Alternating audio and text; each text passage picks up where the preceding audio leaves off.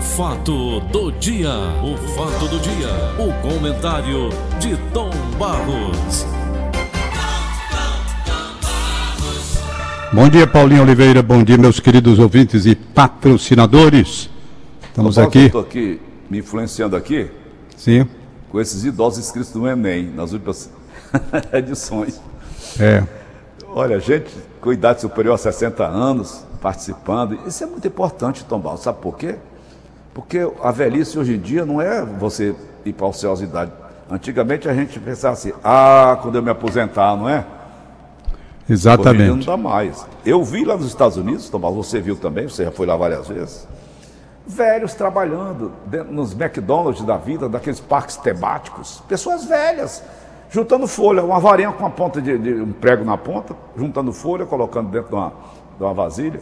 E eu ficava sentado olhando, rapaz, uma pessoa bem velhinha, né, já, enrolado e trabalhando. Então, trabalhar, Tomás, trabalhar não, não- não mata ninguém, né? Já viu alguém morrer de trabalhar? Tom? É, a aposentadoria, se você não encontra um meio para ter uma atividade, ela mata. Você pode observar que essa pandemia trouxe um recolhimento, um isolamento social, e como as pessoas pensaram diferente. Esse negócio de se aposentar e ficar dentro de casa, isso é uma boa? Não é. Isso é Não a é. coisa pior que pode acontecer do mundo para alguém.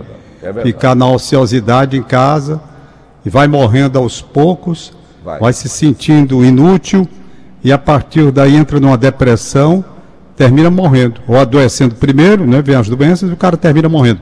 Então é assim. Foi uma experiência extremamente desagradável. Está sendo essa experiência de ficar em casa. Razão pela qual eu admiro quando as pessoas chegam à faixa de idade e não desistem de sonhar. Não desistem de buscar algum objetivo. Porque aquilo dá sentido à vida. Dá sentido à vida. Você quer prosseguir. Agora, ficar numa aposentadoria, simplesmente sem fazer nada. Agora te cara morre, o rapaz. seguinte, Tom Barros. Uma pessoa idosa, com a experiência de vida que tem, dentro de uma sala de aula, com pessoas mais jovens, para os jovens, Tom Barros, é uma, é uma benção. Porque ali está a experiência de vida, não é verdade? É, uma pessoa de 60 anos tem uma bagagem extremamente Bagagem significativa por tudo que aprendeu. A vida é uma universidade, ensina muitas vezes mais do que a própria universidade, os diversos aspectos da vida, pelo sofrimento também, pelas experiências passadas, tudo isso vale. Paulo, mas hoje, indiscutivelmente, o assunto que está tomando conta do mundo, eu dei uma girada aqui, é uma repercussão mundial, é a situação do estado do Amazonas, que está simplesmente vivendo pânico de uma crise sanitária extremamente grave. Pessoas que buscam, principalmente as pessoas mais simples, que buscam essas unidades, chegam nas unidades não tem o atendimento necessário e terminam morrendo. Quem tem um pouco mais de condições, paga um plano de saúde, vai para o hospital privado e ainda encontra, evidentemente, um certo apoio. Agora, na rede pública, a área pública de atendimento que faliu no Amazonas, isso daqui é terrível, porque eu estava vendo o depoimento de uma senhora que perdeu o pai por falta de oxigênio. Rapaz, morrer por falta de oxigênio? Meu amigo, isso é um absurdo dos absurdos. Lamentavelmente, uma situação de pânico e de terror. De pânico e de terror. E quantos e quantos brasileiros morreram fora do Amazonas por conta dessa briga de vacina, de não sei de quê, disputa política com a crise sanitária do Brasil? Quantos morreram também? Não é só no Amazonas, não. Morreram por conta de política, politicagem safada e sem vergonha. Essa é que é a verdade.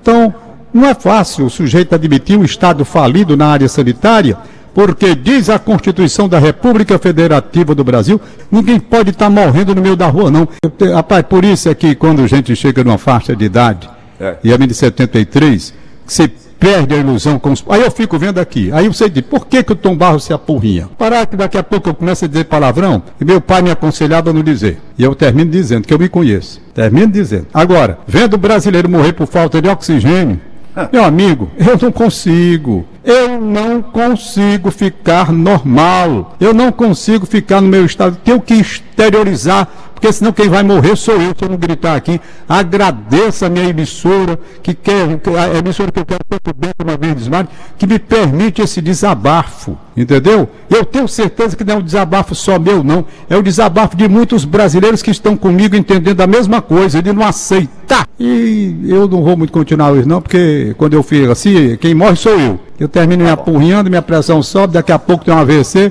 fica aleijado aí. Ô Tom Barros, vamos mudar um pouquinho de assunto. É, mude, mude de assunto. Eu, é até bom mesmo você mudar mesmo. Tem tá coisa bom. que eu não consigo me controlar e me faz mal. Vamos falar A vontade que eu tenho, ou não. Tá bom. Mas todo mundo sabe o que, é que eu quero dizer.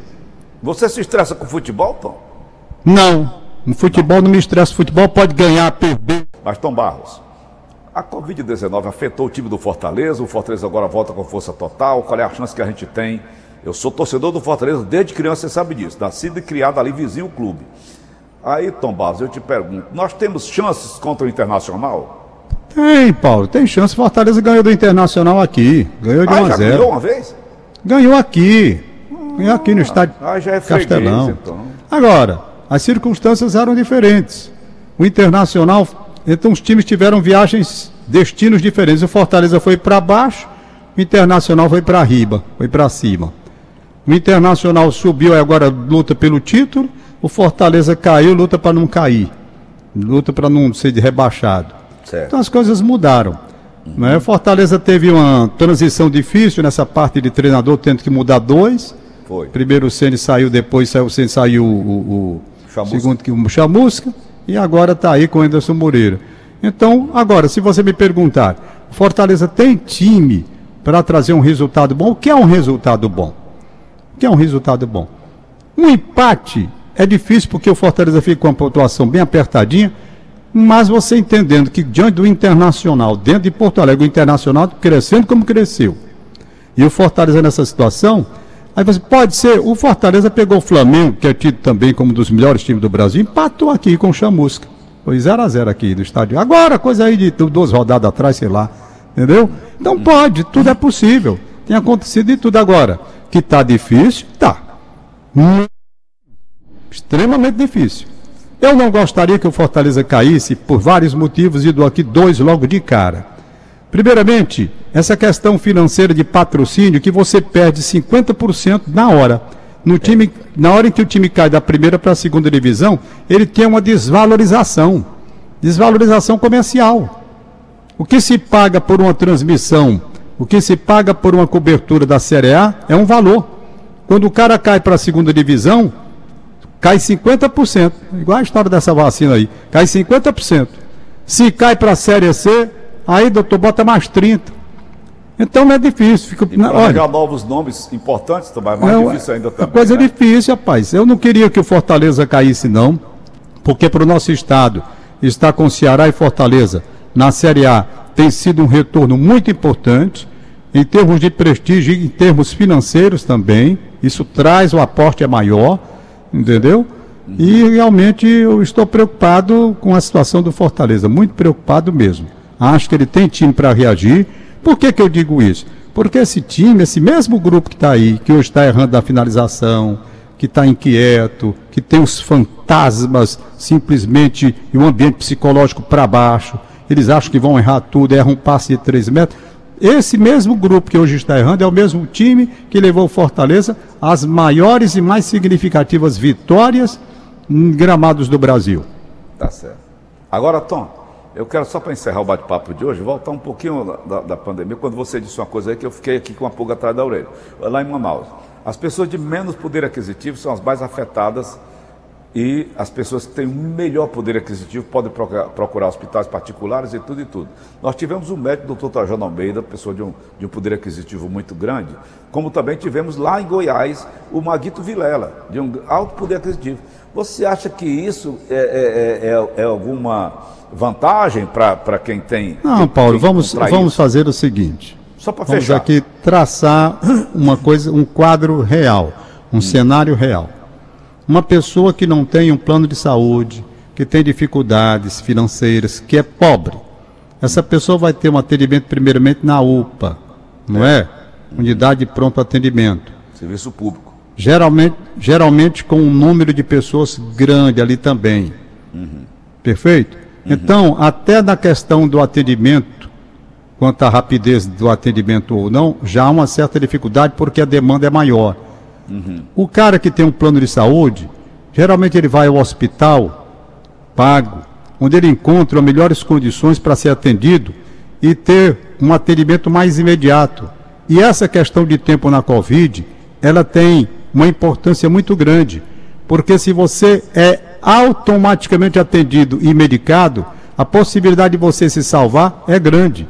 Se você demora, se você demora, nesta contagem do tempo, esse vírus desgraçado, ele tem um estrago tão grande que ele provoca com a rapidez no pulmão que de repente aquilo que poderia ser um momento de salvação passa a ser um momento de morte porque não há mais como se contornar. Então é isso que eu tenho visto. Eu, quando conversei com o doutor Anastácio Queiroz, ele me disse, nenhum homem, nenhuma pessoa que ele atendeu, a equipe dele, não é? Foi para a UTI, por quê? Porque era o atendimento imediato. Você chega, vai sendo medicado. Agora, se demora, vai da UPA. Da UPA vai para o hospital. E o hospital está cheio. Não, espera um pouquinho. Essa espera. Mas o hospital esse... do doutor Anastácio Queiroz, Tom Balzé, é público também, não é verdade? Não, não tem problema não. Rapaz, o, o, hospital só, geral. Só um stop, Tom, stop, stop. O, o tio do meu genro, do George, do Jorge, que está lá no hospital São José, ele teve de colocar aquele negócio para respirar, como é que chama? Não são os respiradores? É, não, não é, não é respirador. Sei não, está entubado. Colocar é. lá, entubado, entubado. Ele foi entubado. Ele é obeso. Ele passou 15 dias emborcado, com aquele tubo enfiado na boca dele. Tom Barros, não é que ele saiu? Não, Paulo, o que eu estou dizendo tá a você. Normal. Olha, no Hospital Geral. Diz lá, aqui não morre ninguém, não morre mesmo, não, viu? No Hospital Geral de Fortaleza, essa equipe do próprio doutor Anastácio Queiroz, no Hospital Geral de Fortaleza, não foi ninguém para UTI na época que ele aplicou aquele protocolo, não. Não chegou nem para UTI, não. O Hospital Geral tem um grande trabalho. Os hospitais, eu estou falando na questão da rapidez do atendimento, não é na qualidade do atendimento, sabe? É a demora entre você chegar num ponto, daqui que vá para o outro tempo passando e a doença lá. E a uhum. doença lá. Enquanto se você vai direto para um hospital privado onde você tem acesso a um atendimento mais imediato, a possibilidade de você se recuperar é maior. É evitar a protocoloquina, né, Tom? Eu não entendo nada disso, né, Paulo? Eu não entendo bulhufas disso. protocolo, Quina. O protocolo, protocolo eu dei aqui, na época eu segui, estou aqui guardadinho comigo. Se eu sentir alguma coisa, eu vou para ele de novo que foi aquele protocolo que o doutor Anastácio e a equipe dele eh, eh, divulgaram, não é? O doutor Anastácio e a equipe divulgaram. Então é o que eu tenho aqui em casa e muita gente tem. E vamos escapando até chegar essa vacina aí, saber o que, que vem com essa vacina, de 50%, sei lá, 90%, sei lá o que for.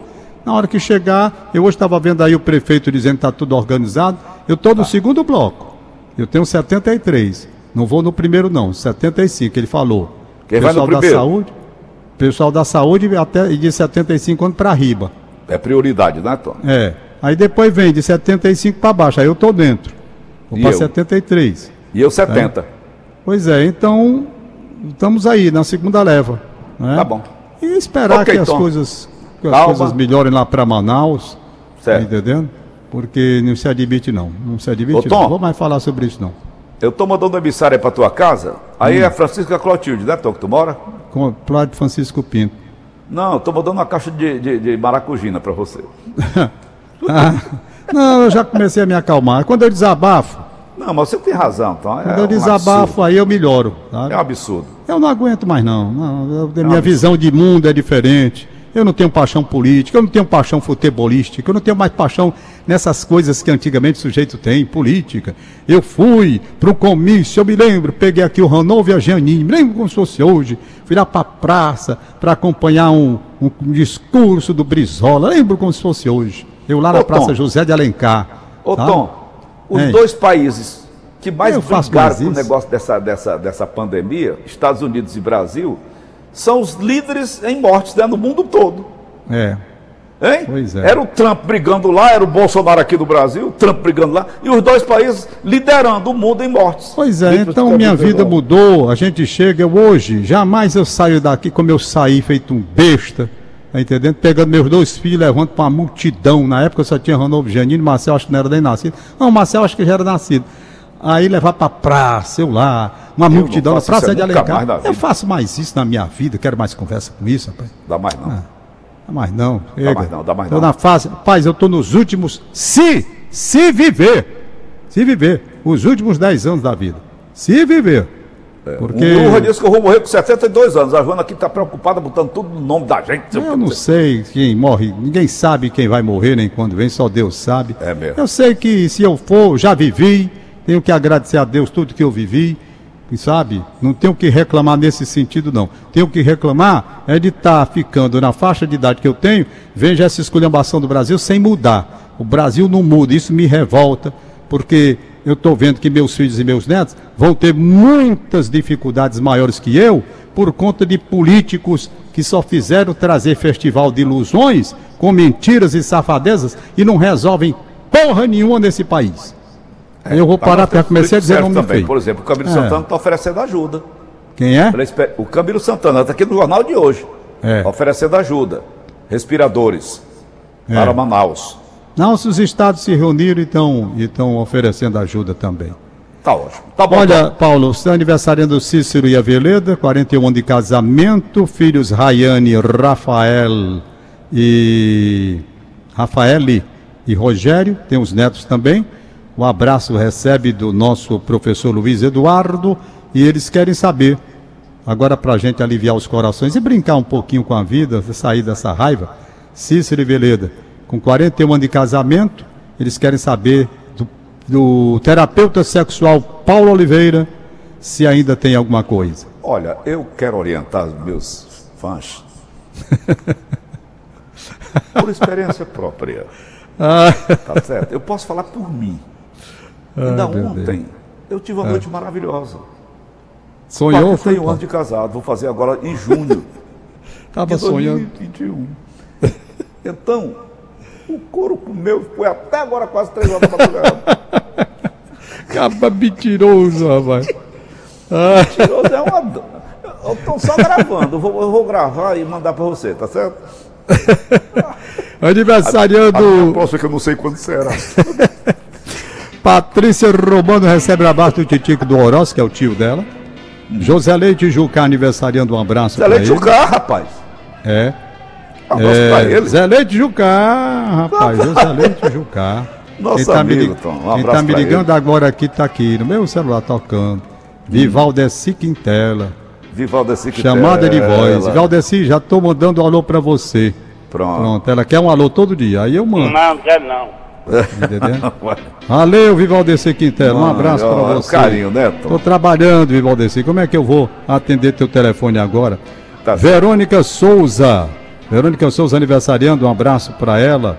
Jogador Clodoaldo. Ô, rapaz, Clodoaldo, baixinho, bom de Aí, bola. O terror, Clodoaldo é matador. Clodoaldo, um abraço.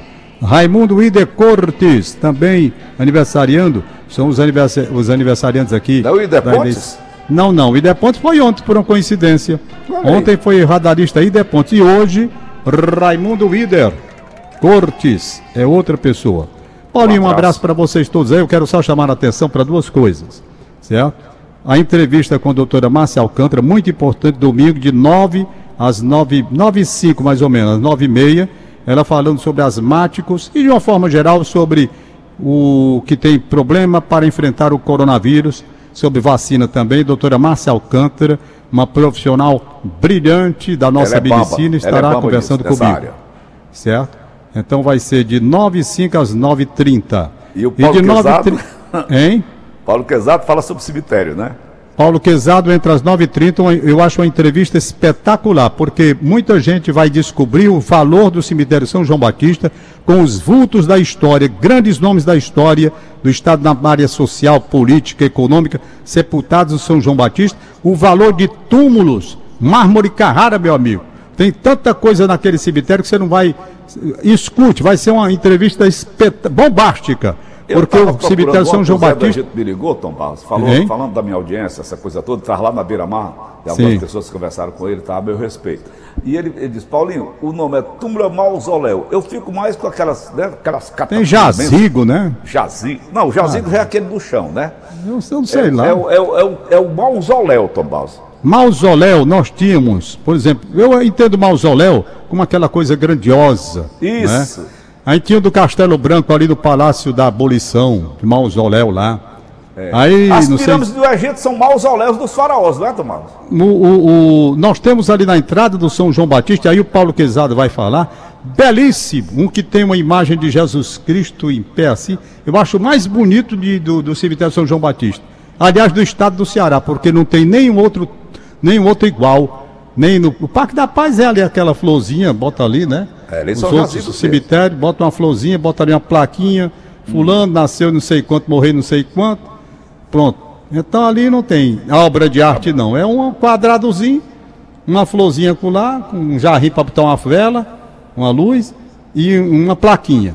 No é. cemitério São João Batista, como disse o Paulo Quezado, não, nós temos verdadeiras obras de arte, rapaz. Verdadeiras obras de arte. E esse túmulo que eu estou dizendo, que fica mesmo na entrada à esquerda do São João Batista, ele é lindo, é belíssimo.